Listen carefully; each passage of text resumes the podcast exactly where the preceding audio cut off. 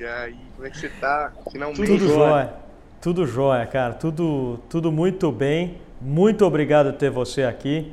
Uh, Para quem está para quem tá se conectando agora, a gente criou aqui, João, há mais ou menos umas três semanas, um programa chamado MBA Fora de Hora. Você é um cara por quem eu tenho uma admiração muito grande, que eu acho que o jeito que você transmite conhecimento é muito direto ao ponto. E a gente foi percebendo ao longo do, do Além da Facu inteiro aqui, conversando muito com pessoas de educação, que cada vez mais a gente estava vendo muita espuma na transmissão de conhecimento. Ou seja, o cara ia fazer uma pós-graduação, o cara demora horas e horas e horas para tirar um conceito.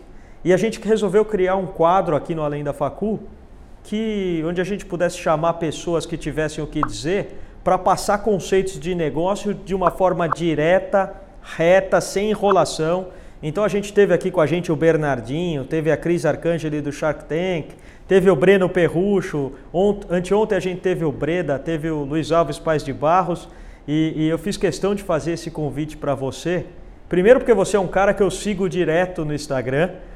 É, é, poderia falar que você é um cara, olha, que entende muito de growth hacking, que entende muito de marketing digital, mas tem um aspecto em você que me chama muita atenção, João, que é a empatia, cara. Como você é um cara empático, é fácil gostar de você. Todo mundo que te segue fala, poxa, esse cara é verdadeiro, é autêntico. Quando eu tô, quando eu tô vendo o que ele está fazendo, de certa maneira eu me identifico. Então, que você mantenha essa virtude sempre. Muito obrigado por ter, por ter dedicado o teu tempo aqui. Obrigado. Apoiei o celular aqui que tava tremendo, a galera tava reclamando. Boa. E aí, o que, que você quer Boa. falar? Vamos, vamos lá. Bom, eu acho que, acho que podemos começar. Como é que você chegou até aqui, até essa, é, essa, essa exposição gigante nas redes sociais? Eu, eu sei um pouco da tua história, acompanho pelo teu Instagram, mas se você quiser contar um pouquinho da onde você veio e onde você veio parar, desde o dropout da escola ou da onde você, você quiser. quiser. É, beleza. Assim, para quem não me conhece, meu nome é João Pedro, eu tenho 24 anos, sou empreendedor, mas eu tenho uma história um pouco diferente, assim, porque eu nunca terminei o ensino médio, eu comecei a empreender muito cedo. Na verdade, só que empreender para mim foi algo natural que eu não planejei e nunca quis. Tipo assim, eu nunca falei, ah, quero ser empresário. É... A vida me levou a empreender, né? Comecei a programar com 11 anos. É...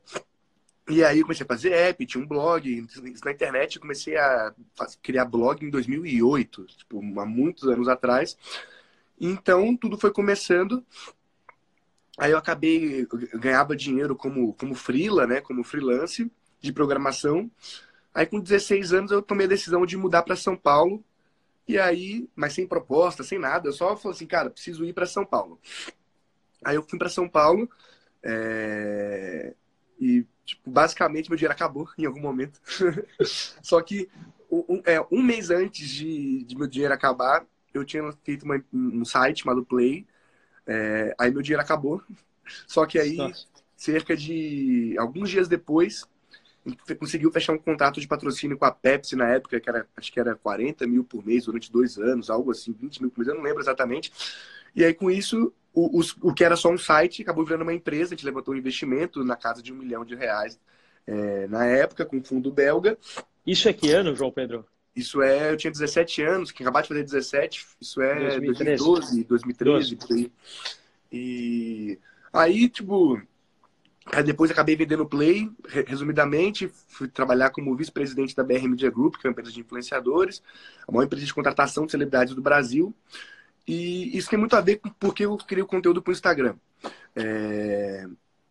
Nesse meio tempo, eu fui Forbes 300 saí em toda a imprensa, saí em tudo. Só que eu comecei a, a ter medo da exposição. Porque estava na época, estava bombando muito a Belpass.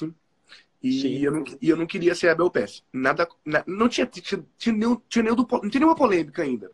Só que é, eu, eu, percebi que ela estava dando muito palestra e tudo, e meus investidores também não gostavam muito dessa ideia. Eu, eu, dava palestras na época, e eu não queria virar algo que eu me chamasse de empreendedor de palco. Eu achei que tinha que estar mais no escritório do que nos holofotes, e eu foquei muito em escritório, escritório, escritório, fazer o business, fazer o business, fazer o business.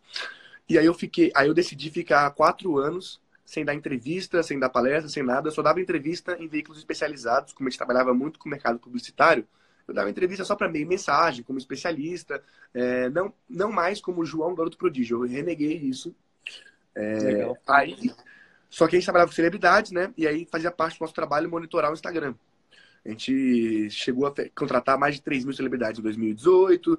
A gente, a gente começou a, a gente analisava um tera de dado por dia, era 9 milhões de contas. Que é para quê? Para fazer a marca tomar a melhor decisão de influenciador possível. Porque na época já tinha mais de mil influenciadores com um milhão de seguidores no Instagram. Então é muito difícil saber qual que é o melhor, né? É, qual que vai ter ROI. É, naquela época não tinha dado, não tinha, as marcas simplesmente estavam apostando em influenciadores. Não é a, a verdade absoluta como é hoje. Isso, isso aí é 2016, 2017. E aí, com, eu assinava uma página no meio mensagem também de análise de dados para Instagram e YouTube, redes sociais, é, mostrando quais influenciadores mais cresciam, quais mais faziam publicidade, quais campanhas tinham mais retorno. Foi é, foi assim que eu comecei a ter o contato com o Instagram na parte de growth, digamos assim. Fora, é, nesse meio tempo que também te ajudou é, Gabriel, eu e meu sócio Flávio, a da imagem de Gabriel Jesus, Ronaldo Fenômeno, Marcelo do Real Madrid, Kéfera, Boca Rosa, uma galera. O Flávio também fez o growth dessa galera também. E tinha, é, o, o, Flávio é um cara que é meu sócio em tudo na vida, assim, foi muito importante para mim, principalmente quando eu me fudi. Aí uma pausa nisso, a gente identificou um business tá, para fazer, que é, uma vez que a gente via marcas pagarem 800 mil reais em uma campanha de influenciador, marcas gastando 3, 4, 5 milhões por ano, com a gente mesmo, de, com, com influenciadores, a gente falou, cara, tem potencial, e aí eu resolvi criar a Curseria, né, que é uma empresa de cursos online de celebridades, que a gente lançou, o primeiro curso que a gente lançou foi Henrique Fogaça, depois a gente lançou Dani Nuss, Giovanni Eubank, Pedro Bial, é, Alexandre Garcia, Bebete, é, teve o Baracá, tipo, uma galera, usando o poder dos influenciadores, né, para poder converter para um produto próprio, não só para outras marcas. Deu muito certo. Aí eu saí da empresa, vendi minha, minha participação para os outros sócios, que também eram sócios da BR. Isso foi em ano passado. E, e aí eu tava com uma grana no, no bolso e tudo. Comecei a ter mais tempo livre, digamos assim, até eu realmente voltar a engajar no meu outro business, que depois eu falo o que, que eu tô fazendo agora. É, eu comecei a usar muito Instagram e eu via muito gente falando de Instagram sem ter propriedade, sem ter dados, sem... era muito achismo, era faz isso porque porque eu acho que funciona. Só que, pô, eu tinha acesso a um banco de dados gigantesco de análise de comportamento de dados de conversão e eu vi que não fazia sentido. Aí eu comecei a criar conteúdo sobre isso, despretensiosamente. É, faz menos de um ano isso, inclusive. E aí surgiu tudo. Como eu sou programador, eu vi uma oportunidade de criar o Close Friends, né? Que eu criei o Close Friends, a estratégia de viralização. Espetacular é, que, que depois o Thiago Negro chegou a me contatar para fazer para ele, na estratégia com ele, ele ganhou 500 mil seguidores em cinco dias, com a estratégia de viralização, virou até meme, assim, a galera falava no Twitter assim, é, é, daqui a pouco eu vou abrir minha geladeira e ela vai querer ser melhor amiga do Thiago Negro. é, e aí comecei a criar esses conteúdos gratuitos, né, sobre Instagram, e aí eu recebia muito a, a, o feedback assim, João, seu conteúdo gratuito é melhor que muito curso. Porque o, como eu venho de dado, eu sou programador, eu venho de dado, então para mim o que é o que é, vamos fazer e pronto. E aí depois a gente explica, entende o porquê, mas a programação é muito orientada, vamos fazer, vamos fazer, é, é isso que tem que fazer. E eu sou eu era growth desde sempre, e o growth é basicamente é marketing orientado a resultado, orientado a dado, ao invés de eu e, e uma coisa que eu sempre tive em mente é que eu não preciso melhorar 100% nada. Eu, eu quero melhorar 1% de várias coisas. E esse 1% de várias coisas me melhora 20, 30%. Porque numa empresa, dificilmente você vai tomar uma decisão que vai fazer você crescer 100%. Mas se eu melhoro 1% da minha conversão de checkout, trago mais tráfego, melhoro minha copy, melhoro minha UX, então eu começo a ter mais resultado. E o growth é isso. O growth é uma área normalmente nas empresas, que ela interliga com outras áreas, desde programação, marketing, business, que é o que, que a gente pode, quais são as milhares de ações que vamos tomar para poder melhorar a conversão em micro. É, eu vou melhorar, tipo, pequenas, pequenas coisas que eu faço, só que é um processo constante diário, e aí nisso você tem um crescimento é, gigantesco mensal e anual. Aí eu comecei a fazer isso com o Instagram, comecei a dar as técnicas de growth que eu tinha de Instagram, e, e basicamente é isso. Ô, João, discorre, discorre, um pouquinho mais sobre growth hacking. Você falou um pouquinho, é um uhum. termo que se usa bastante hoje em dia, e eu vou falar, se você falar isso para qualquer cara acima de 30 anos, é, acho que pouquíssimas pessoas vão entender o que é, e acho que é um conceito em business hoje espetacular. É Antes de você começar a falar, eu vou te fazer um agradecimento. Antes de você começar a falar, eu vou te fazer um agradecimento, cara. É, você é parte muito importante do crescimento que o Além da Facul tem e teve sem você saber, porque Obrigado. a gente já usou muita técnica sua, uh, uh, coisas que você solta nos stories, você tem um pouco desse mindset de vou dando aqui, quem quiser pegar, pega. A gente já usou muita coisa do que você falou para cá. É, é, tanto é que vira e mexe a gente fala, poxa, você quer entender mais, segue esse cara aqui. Então, Obrigado. explica melhor um conceito de growth hacking que eu acho fundamental. Cara, e se tiver alguém acima de 30 anos assistindo a live que ainda não ouviu sobre isso, para tudo e presta atenção agora. Eu, eu foco muito em growth para Instagram no meu conteúdo, só que o growth não é de Instagram. Sim, o growth hacking ele é para qualquer tipo de negócio, qualquer tipo de business.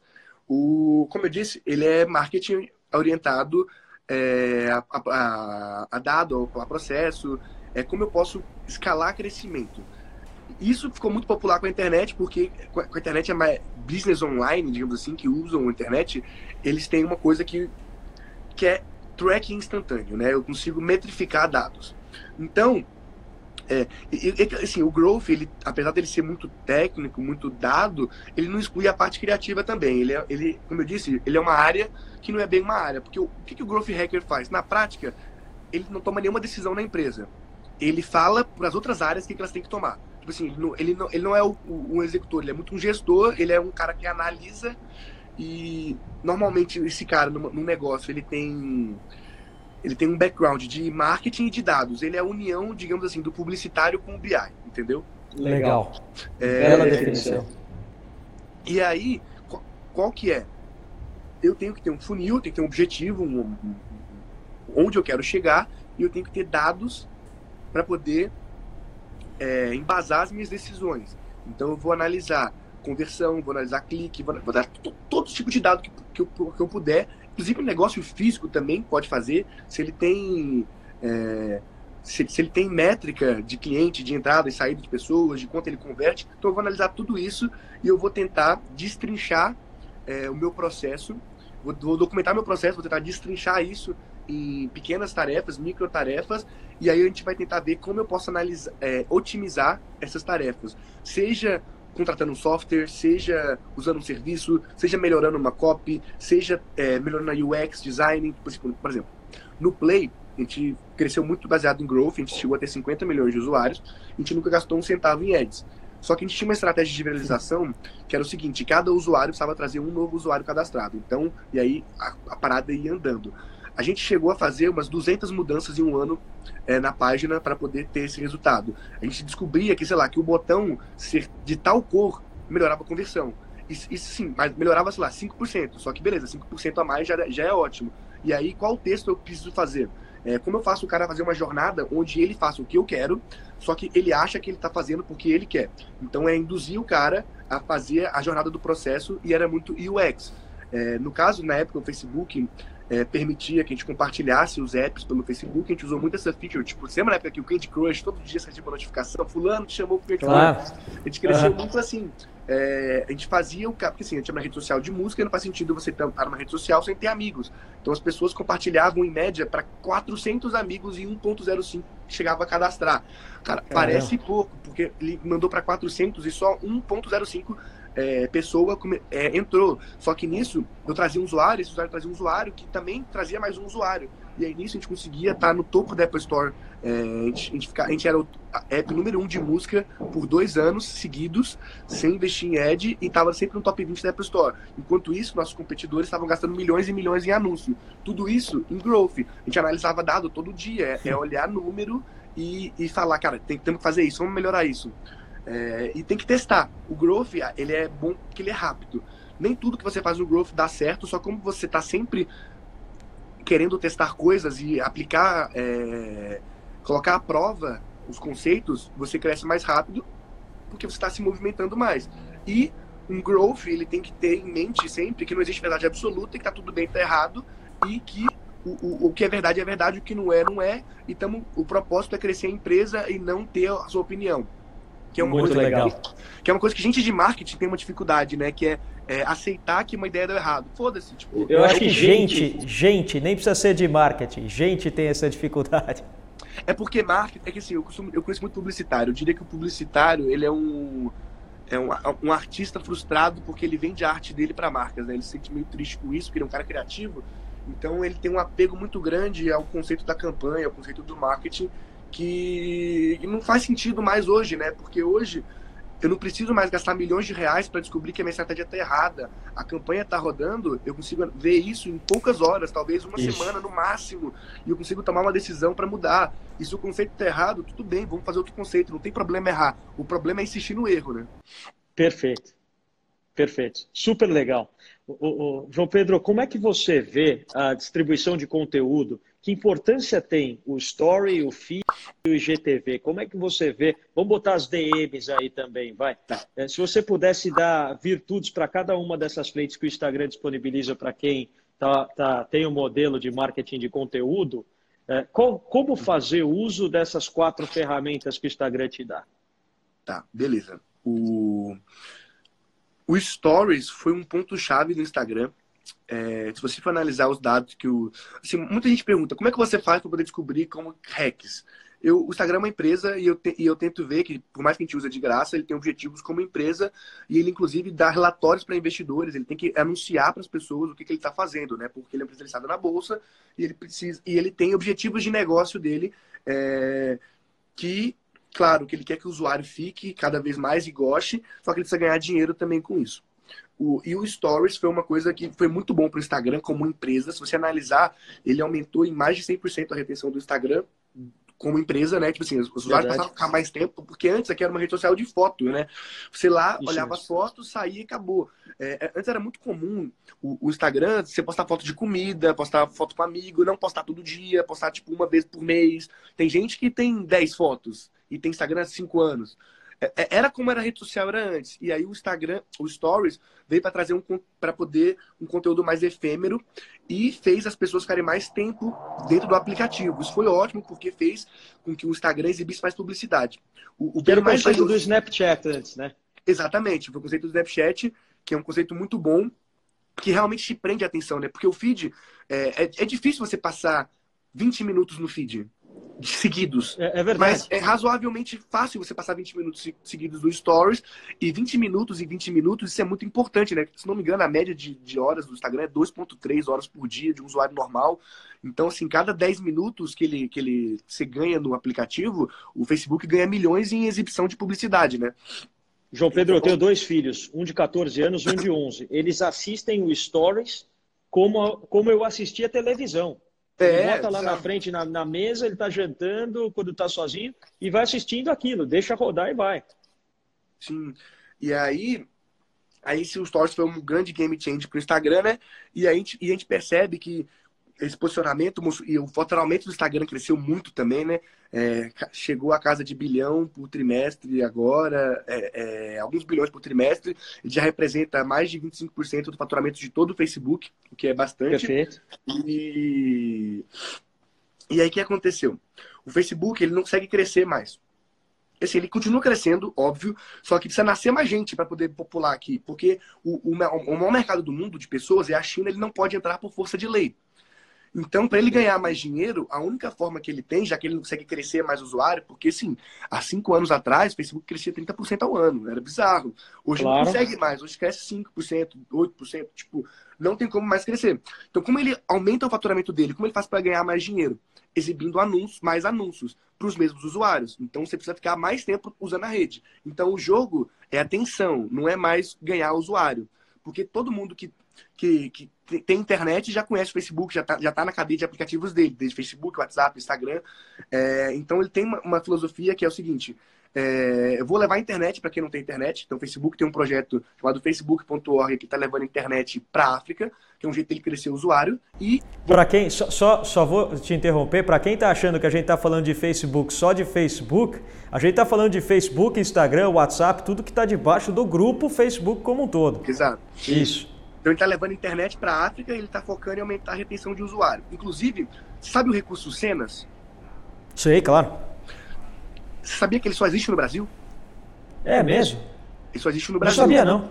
É, inclusive, ele, vazou, vazou um áudio do Mark Zuckerberg há um, dois meses atrás, onde ele, numa reunião, ele fala sobre o medo do TikTok, porque o TikTok superou o Instagram na Índia, e a Índia é o segundo maior mercado do Instagram do mundo, então isso é muito perigoso para eles, estão com medo, e eles estão criando recursos para poder ser o TikTok, onde o TikTok não é unanimidade ainda, onde ele não é tão grande. E aí o Cenas é a aposta dele no Brasil e na América Latina, que ele vai começou no Brasil, vai expandir depois, e ele tem um outro app que ele criou para o mercado para o mercado europeu, eu acho, não tenho certeza. Mas o Senna só existe no Brasil, cara. É bizarro. Então você vê que o, o Facebook realmente quer que as pessoas passem mais tempo, quer que as pessoas engajem mais.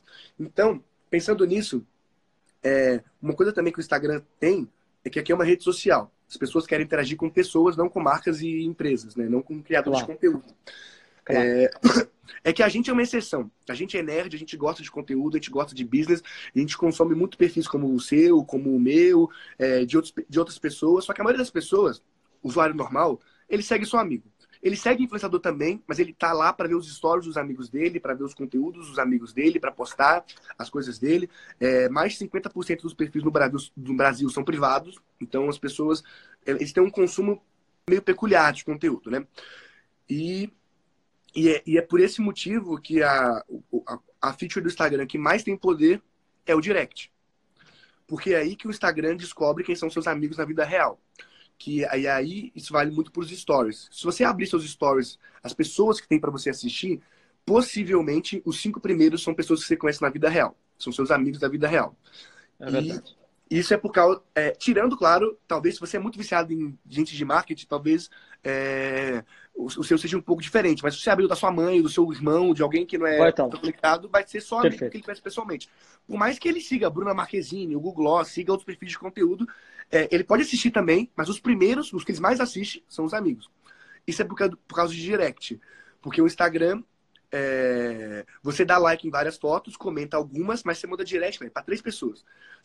É que sim, a gente recebe muita direct, a gente manda muita direct é. às pessoas. Mas se você abre um Instagram de uma pessoa normal, é, a, a, a, última direct que aparece na tela tá lá duas semanas atrás. É verdade. O cara, conversa com os amigos, porque conversa com dois, três amigos, por quê? ele conversa muito, porque ele pode mandar um direct para mim. Só que ele vai responder meus stories, eu vou responder ele, porque eu respondo, a maioria dos criadores não responde, e acabou. Eu também respondo. Só que os amigos dele, ele, vai, ele viu um post engraçado, vai mandar por direct. Aí ele vai começar uma conversa. E aí ele vai ter. Ele, ele tem um nível de direct muito maior com os amigos dele que com qualquer pessoa. E é por isso que a direct é a interação mais forte. E você tem que fomentar a direct se você quer aparecer mais para os stories das pessoas. É, e os, os stories, ele não é feito para ninguém crescer. O Stories é feito para fidelizar, para a pessoa te achar mais simpático, gostar mais, conhecer seus produtos, é, ter mais contato com você. O que faz crescer é o feed. Por quê? Porque os stories, ninguém tem o hábito de compartilhar stories. Os stories somem 24 horas, é um perfil de consumo diferente, ele, ele não viraliza, porque o feed pode aparecer, tem, tem, hashtag, pode aparecer no Explorar, tem o próprio Explorar também, tem a Direct, tem vários meios de compartilhar o feed que não existe no Stories. É, algumas features até tem, só que são muito pouco usadas e tem, dão muito pouco resultado. E, e o feed tem muito mais alcance que o Stories, muito mais. É, é, que as pessoas costumam achar que o Stories é melhor, porque o número que você vê primeiro no Stories é suas visualizações. Claro. Só que o número que você vê primeiro no seu post do feed é, é like. São os likes. Claro. Só que like é um comportamento ativo, né? O cara tem que clicar. E visualização que só ver. Então, é. mas se você, se você comparar com o alcance, o seu alcance do feed é muito maior. E uma métrica que eu tenho analisando perfis é que, em média, 10 a 20% é, das pessoas que compartilham seu post tendem a te seguir depois. Então, o jeito que eu cresço é boca a boca. Eu faço post. Quantos por cento? Quantos por cento eu perdi? 10 a 20%. 10 a 20%, tá bom. É, então assim, se seu post tiver 200 shares, é possível que você tenha ganhado 10, 20 seguidores. Entendeu? É, não, desculpa, 20, 40 seguidores. Muito e... legal. E aí, é o meu... e aí, só que aí, quando você sabe disso, eu começo a criar conteúdo pensando nisso. Porque uma vez que o meu objetivo é crescer através de shares, isso me permite ser redundante para minha audiência, mas que eu dei um conteúdo que ele já sabe, que ele já viu provavelmente no Stories, só que a minha uhum. explicação é tão boa que ele quer compartilhar porque ele é preguiçoso, então eu delego é, a arte de explicar esse conteúdo, a arte de passar para alguém, para a pessoa. Então eu não faço conteúdo para minha audiência. Quando eu crio um, um, conteúdo que eu quero crescer, eu não penso na minha audiência, eu penso no amigo da minha audiência. Que é assim, ah, eu, quero, eu quero que a minha audiência, que ela já sabe o que eu estou falando, só que o post ficou tão bom que ele, ele sempre quis falar isso ele queria ter, ter falado isso para um amigo dele, só que é muito difícil ele explicar isso. Então, pô, esse post é perfeito, vou mandar para meu amigo. Aí ele fala assim: lembra que eu te falei sobre isso? É isso aqui. Pô, e é isso, cara, é matador. Fantástico. E GTV versus YouTube? Completamente diferente o consumo. É, óbvio que o YouTube é melhor, óbvio, só que o YouTube é muito difícil de crescer, só que é, o YouTube é longo prazo. Só que o IGTV é, de novo, o, o, Instagram tentando aumentar a retenção dentro da plataforma, né? Porque ele não quer só que você dê like, ele quer que você pare e assista um vídeo. Porque se você assiste um vídeo claro. de, de, Tanto é que é no mínimo um minuto. Então você ficou mais de um minuto assistindo um vídeo, isso tem muito valor para ele. É, e não só para ele ganhar dinheiro, é importante também, porque cada minuto que está no Instagram é um minuto que você não está no TikTok, é um minuto que você não está em outros aplicativos concorrentes do, do Facebook, né? Então, ele quer muito aumentar essa retenção. E só que o GTV não pegou ainda, mas ele tem um alcance. Quando eu falo não pegou, é no sentido versus YouTube, tá? Porque no Instagram ele tem um alcance, tipo, ele, ele entrega mais, bem mais do que um vídeo no feed normal. Só que a retenção dele é muito baixa. Por quê? Porque o Instagram, você abre o aplicativo em média 20 vezes por dia. E o YouTube, normalmente as pessoas abrem duas, três e param para assistir o conteúdo. É, então, o cara às vezes está no transporte público, está na rua, ele não pode parar para assistir um conteúdo denso de 10, 20 minutos. Então, por isso que é recomendado fazer GTVs de um minuto, um minuto e meio, dois, três no máximo. Por quê? Porque senão não vai ter retenção. Não você vai abrir o seu gráfico de retenção do GTV, vai ter lá 2%, 5%. Não faz sentido colocar conteúdo longo. Só que no YouTube, ele é um consumo é, mais passivo. Porque no Instagram você está criando conteúdo também. No YouTube você vai só para consumir. Então, normalmente as pessoas assistem na TV, na sala, elas vão até o vídeo. É, Tipo assim, você assina um canal, você vai até o vídeo, você clica no vídeo para assistir. Não é uma timeline que os vídeos já estão rodando e passou e você olhou, se interessou, talvez vou assistir ou não. Então, assim, você foi até o vídeo. Então, por isso que a retenção do YouTube é maior. No YouTube você passa horas, no Instagram ainda não, mas ele quer isso. Assim, a, a meta do Instagram é isso, por isso que eu acho que vale a pena focar no IGTV, porque um, um dos jeitos mais fáceis de crescer orgânico é focar no que a rede social está focando. Porque como era o, o, o que for bom para o negócio dela, ela vai socar esforço para que dê certo. Então faz sentido. Porque, por isso que o Cenas entrega tanto. Por quê? Porque o Instagram quer que você use, quer que as pessoas consumam isso. Então ele vai entregar mais. Então, se você começa a analisar o que, que é bom para o Instagram como empresa, e você começa a fazer coisas, coloca na sua estratégia as coisas que estão dentro disso, você vai crescer mais. Porque você está alinhado com o modelo de negócio dos caras. E aqui eles claro, são donos do terreno. Né? Tipo, se, se se, se ele achar que, que o seu tipo de conteúdo não é bom para anunciante, ele vai te banir e acabou. É, é, é, a empresa dos caras, ele tem dono, ele chama Mark Zuckerberg, entendeu? É, é, é, a gente tem que lembrar disso, né? Que a rede social não é nossa. Por mais que a conta seja nossa, não pertence a gente. Nosso alcance Perfeito. pode estar hoje 5%, amanhã vai estar, mudou, mudou a regra. Você só se adapta.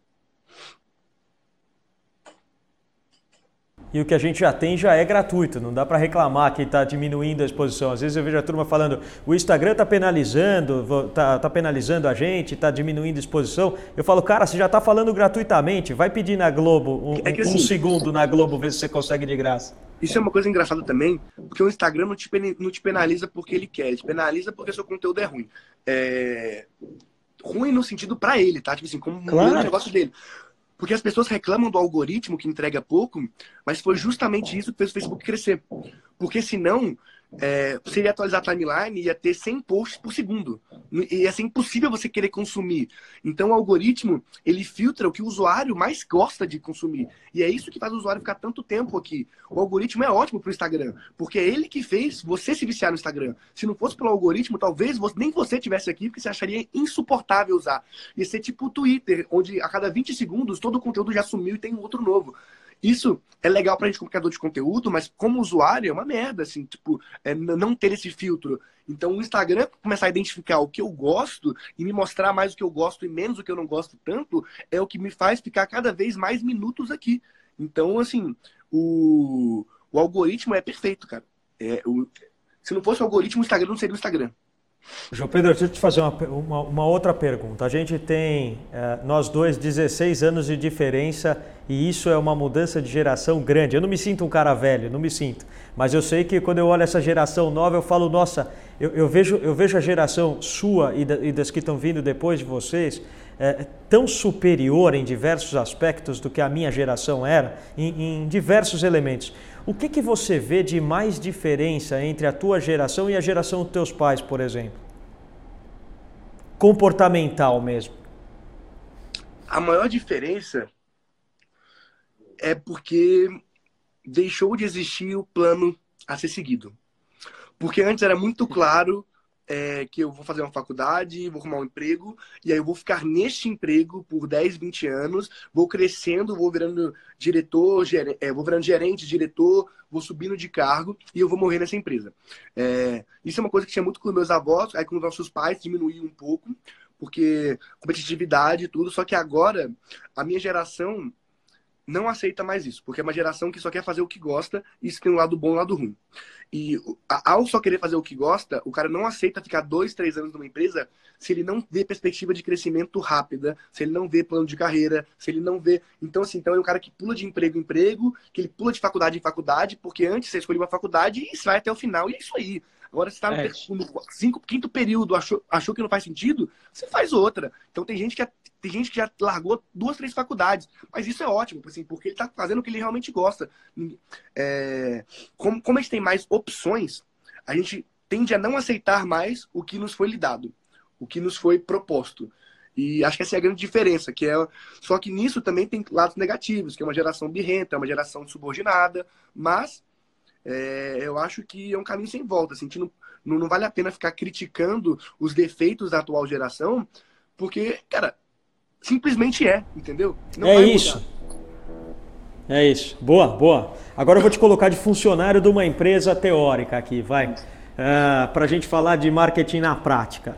Vamos supor que você seja o diretor de marketing de uma grande rede de restaurantes.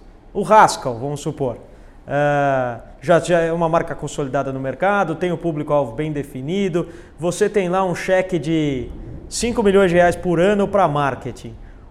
Onde você, com a cabeça que você tem, coloca esses 5 milhões de reais? Entre marketing tradicional, digital, dentro do digital, como é que você usaria isso? Cara, como é, como é um restaurante, eu usaria muito o. Eu colocaria mobiliário urbano nas proximidades, pouco, destinaria uma parte da verba para isso, porque eu acredito muito que o marketing ele tem que ser é, multi-channel. Eu não, eu não acho que o marketing digital é bom, é bom, mas os outros marketings também funcionam e o ideal é unir tudo. É, ter uma estratégia bem unida. Eu faria isso, colocaria é, mostrando restaurante para ter reconhecimento de marca.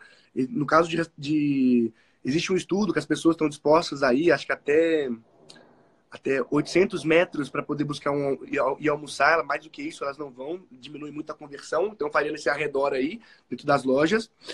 Tem uma empresa de marketing chama Inloco, que ela faz um marketing de performance para negócio físico, para levar pessoas na loja, que é algo muito bom. Então, eu consigo. Ele, ele só me paga por pessoas que entram na loja. Eu só pago por pessoas que entram na loja, na verdade.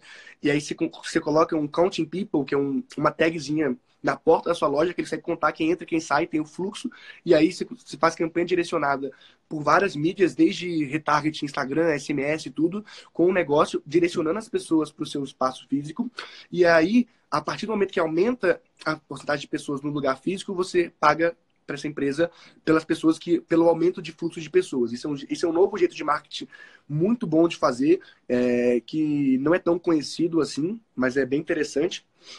Muito eu legal. faria muito influenciadores, gente postando o tempo todo. Isso aí é muito é uma união de influenciadores e PR, que é ter sempre gente publicando é, que está almoçando lá, coisas, coisas legais, é, gente interessante lá para a galera sempre ver a marcação nos stories e faria uma estratégia de também de tentar fazer o retargeting todo mundo que vai no estabelecimento. Você pode fazer. Eu não, eu não tenho como saber exatamente, porque um restaurante não pede CPF, não pede nada. É, é. A, não ser, a não ser que o cara dê o CPF na, na, na, compra, ele não pede dado, mas eu consigo fazer um raio de pessoas que passaram por aquele raio de, de, de localização no Facebook e eu começo a falar com, com esse cara e impactar ele por anúncio. E conteúdo, né? Conteúdo no Instagram, food porn, levaria é, bastante influenciadores para criar conteúdo lá também. Eu, eu, faria uma estratégia multi, muito multi-channel. Eu só não faria TV específico, porque eu não sei quantas unidades do Haskell tem para fazer sentido TV, porque TV é muito é, de massa. Se fosse um McDonald's, eu colocaria TV na estratégia, como é um restaurante que, que tem muitas unidades, mas não tantas assim, eu não faria TV, porque ficaria muito caro. Fantástico, fantástico. E-mail, você usa muito não? O, o Érico Rocha, ele, ele enche minha caixa, eu acho que metade dos e-mails que eu recebo é do Érico Rocha. É, que, como é que você vê essa estratégia? Cara, e-mail funciona muito ainda. É, porque é um contato direto com as pessoas. A conversão do e-mail cada vez diminui mais, só que ainda assim faz sentido porque o custo é muito barato pelo disparo, né? Então faz sentido manter essa estratégia. É, é normal que, que, as, que as empresas vendam muito por e-mail porque elas conseguem escalar mais e-mail, fazer mais coisas por e-mail, porque ela não paga tão caro por um contato único. É, é, é, centa, é fração de centavos cada disparo. O e-mail é crucial, sim, hoje, na estratégia hoje, só que eu acho que está caindo cada vez mais em desuso, né? A minha geração já não usa tanto mais, eu não uso tanto mais e-mail, só uso por causa da empresa, mas se o seu público, ele é um público que está em idade de, de exercer alguma atividade profissional, pode usar e-mail que vai, você vai conseguir falar com eles. Se for o público adolescente, esquece. Eu não, sei se a turma aqui, é, pelo menos do meu público, do teu, tenho certeza, mas eu sei se a turma do, do Além da Facu aqui sabe. O João Pedro, se eu não estou enganado, o João me corrige, você largou o meio do ensino médio, não foi isso? Não é que você foi dropout de faculdade, você foi dropout do ensino médio. E, e eu vejo você com 24 anos falando com uma tranquilidade, com uma proficiência tamanha. Como é que você estuda, cara? É, da, da, da onde foi aí dos teus 16 aos 24 para chegar nesse ponto que você chegou? Cara, na raça. Programa, é, é que o programador ele, ele busca muito conhecimento é, por conta própria, então sempre fui autodidata, sempre li muito, estudei muito, procurei conteúdo na gringa, eu sou muito curioso, eu sou aquele tipo de pessoa que quando percebe, está na Wikipédia há uma hora e meia, clicando em todos os links que tem artigos e indo do artigo para um artigo para um artigo para um artigo, depois vai pesquisando coisa, vai comprando livro, Caramba. vai vendo vídeo. é, eu, eu estudo sobre vários assuntos, que, que eu gosto e eu só que como eu sou programador eu aplico muito né? Tipo eu, eu estudo e aplico estudo e aplico estudo e aplico estudo e aplico. Eu, eu não gosto de ter o conhecimento só para ter o conhecimento né? Tipo eu gosto de ter o conhecimento para para poder aplicar nem que seja num num projeto de teste em algum MVP algo pessoal que é uma coisa que programador também tem muito que é eu não preciso que ninguém me pague para que eu exerça o meu conhecimento. Eu vou criar um projeto de graça para galera, para poder testar, eu vou colocar no GitHub, algo do tipo, e estou aprendendo.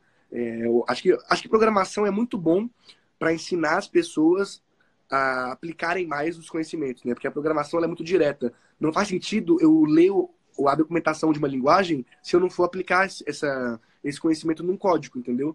Então, isso me ensinou a aplicar sempre. Então, e como eu tenho, apesar de eu ser muito jovem, eu comecei com 11 anos. Então eu tenho 24 anos com uma experiência absurda que eu já trabalhei com muitas marcas, com muitas empresas, tive vários negócios. É, alguns deram certo, outros deram errado, mas assim, eu tenho muito campo de batalha, né? Não é só teoria também. Eu aprendi na prática e aprendi no mercado, não só em ambiente de teste. A gente recebe muito uma pergunta aqui e, e, você deve receber aí que é a seguinte, que é a seguinte: puxa, gostaria muito de empreender, mas não tenho dinheiro e não sei por onde começar. Como é que você responde isso? É, eu respondo muito simples. Começa arrumando dinheiro para empreender. Na verdade, eu, eu, odeio, eu odeio o discurso de que empreender é bom. Empreender é uma tá merda. Tá empreender é uma merda. é, mas é. O é. que, que, que é empreender? Empreender é o seguinte: é você estar tá tão obcecado com uma coisa que você está disposto a perder sua reputação e dinheiro para fazer isso. Ou seja, eu não me vejo fazendo nada além disso, eu estou disposto a perder todo o meu dinheiro para poder fazer essa ideia dar certo. Por quê? Porque estatisticamente eu tenho mais chance de dar errado que dar certo. E eu tenho que saber disso quando eu começo. Só que eu sei disso porque para mim é muito, é, é, muito, é muito, muito claro o que, eu gosto de empreender. Porque várias vezes por mais recebendo milhões de investimento, eu tinha um salário baixíssimo na empresa, porque eu tinha investidores e eu que para mim era fazia mais sentido contratar um programador a mais do que aumentar meu salário, pô, porque o dinheiro vem do mesmo lugar, né? Tipo, se eu, se eu, se eu tiro daqui, eu paro de crescer. Um programador me faz crescer, então sempre tive um salário muito baixo. Por mais que a empresa faturasse milhões, não tirava nada. E eu queria e eu recebia propostas de emprego para ganhar 40 mil por mês ia ser super tranquilo, sabe? Eu ia, eu ia chegar lá nove da manhã, ir embora às seis, sete da noite e ia estar com 40 mil limpo. E eu, mesmo faturando milhões da empresa, eu não tirava 40 mil, eu não tirava nem 10, entendeu? E, e eu, e eu não, não, nunca pensei em aceitar essas propostas porque eu gostava pra caralho do que eu tava fazendo. E o empreendedor tem que ser isso. Se o empreendedor quer empreender para ganhar dinheiro, ele tá errado. Porque. Perfeito. Porque ninguém empreende por dinheiro.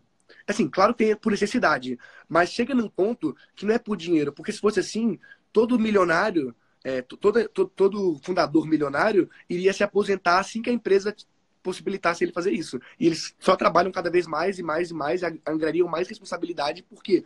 Porque eles são obcecados em fazer a ideia deles dar certo.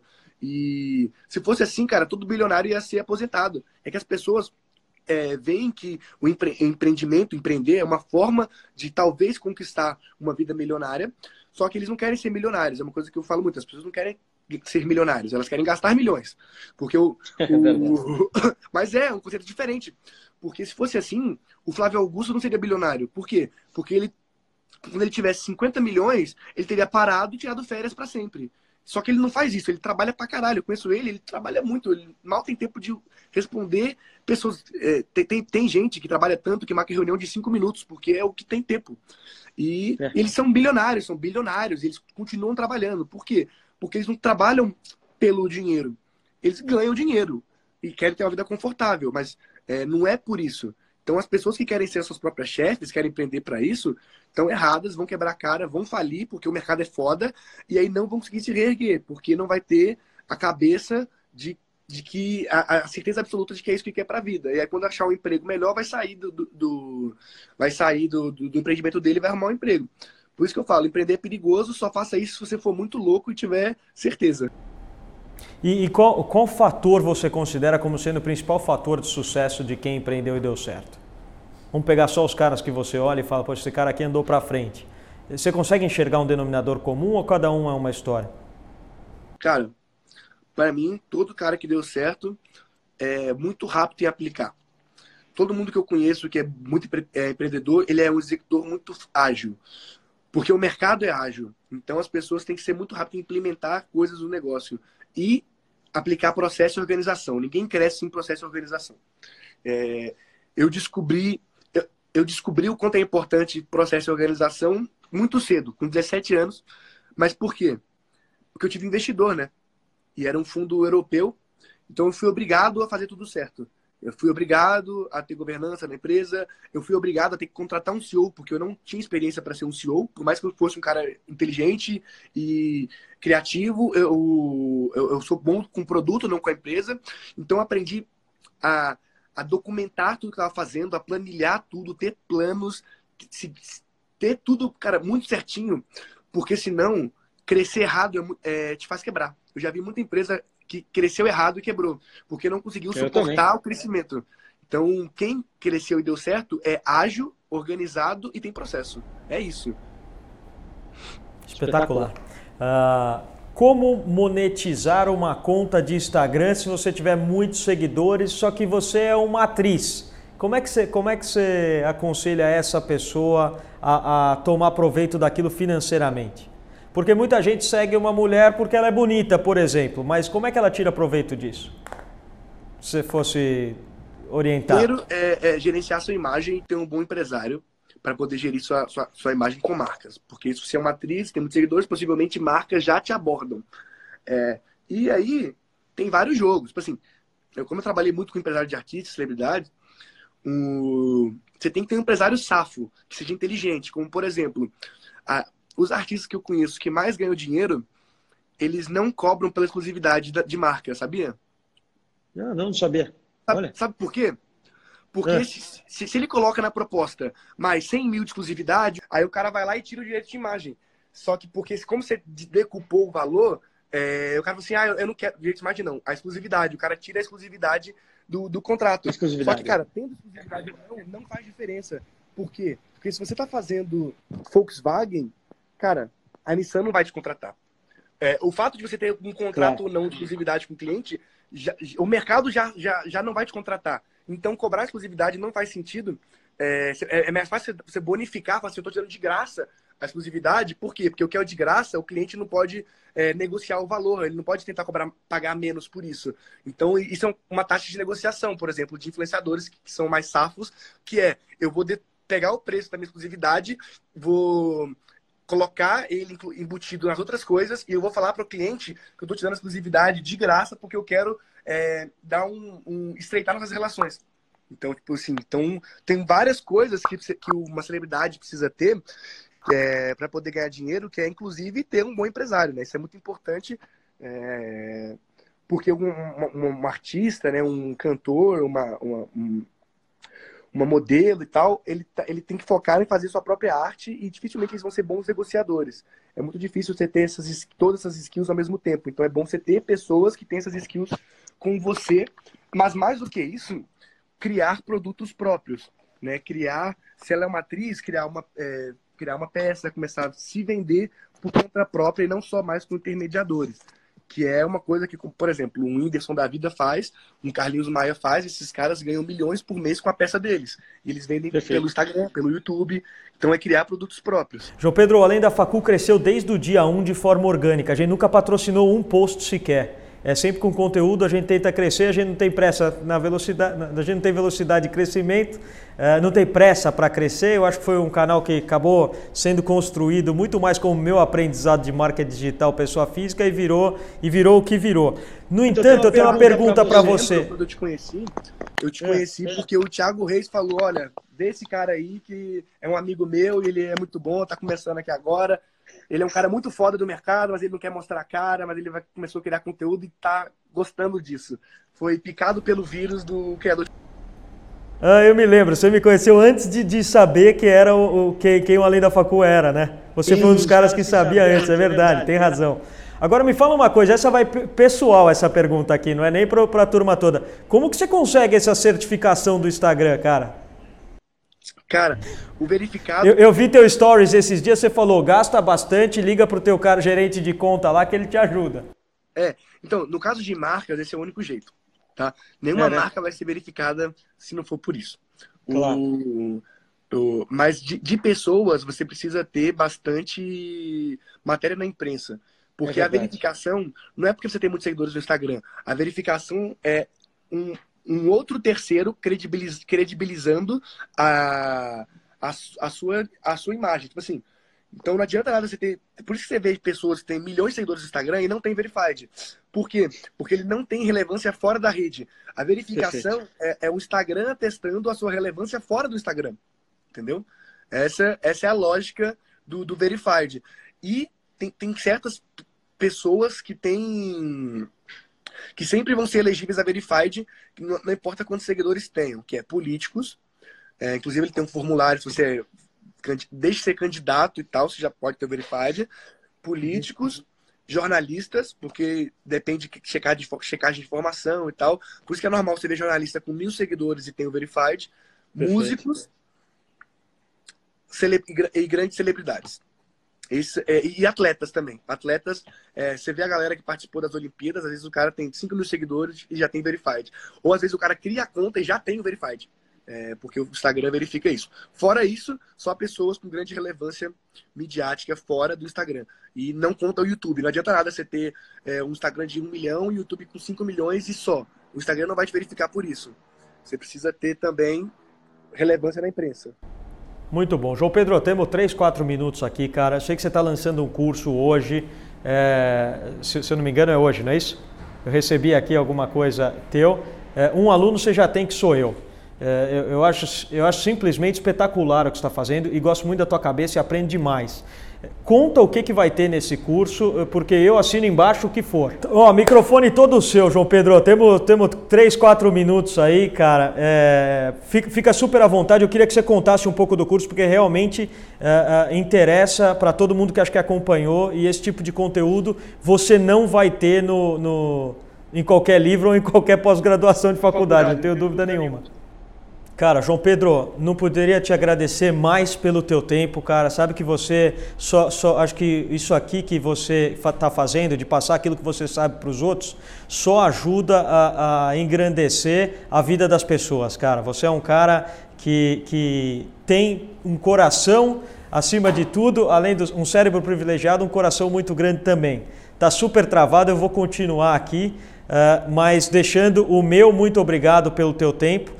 E se eu pudesse deixar uma dica aqui, cara, para grandes empresas, sempre que eu encontro a turma da, da velha guarda, de companhias abertas, eu, eu sempre falo: vocês têm que parar de trazer conselheiro que é mais velho e, e, trazer conselheiro mais novo. Acho que se eu pudesse dar uma dica para qualquer empresa de capital aberto, é ter como conselheiro uh, pessoas que têm esse tipo de cabeça. Então, eu sei que você deve estar vendo aqui, eu não vou abrir de novo, senão não vai dar tempo de salvar, mas muito, muito obrigado pelo tempo. Foi realmente sensacional. Vou deixar gravado aqui. Conta com a gente para o que precisar. E João, eu vou falar uma coisa, viu? Eu já vi Stanford dar diploma para quem não fez faculdade, já vi Wharton dar diploma para quem não fez faculdade. Se um dia o MEC me deixar, pode passar aqui na link e pegar um diploma, cara. Se tem uma coisa que você tem, é o diploma da vida. Um grande abraço para você. Valeu, pessoal. Espero que vocês tenham gostado. Esse foi mais um MBA fora de hora do Além da Facu. Um grande abraço para vocês todos. Obrigado, João, de novo. Nos vemos em breve. Tchau, tchau.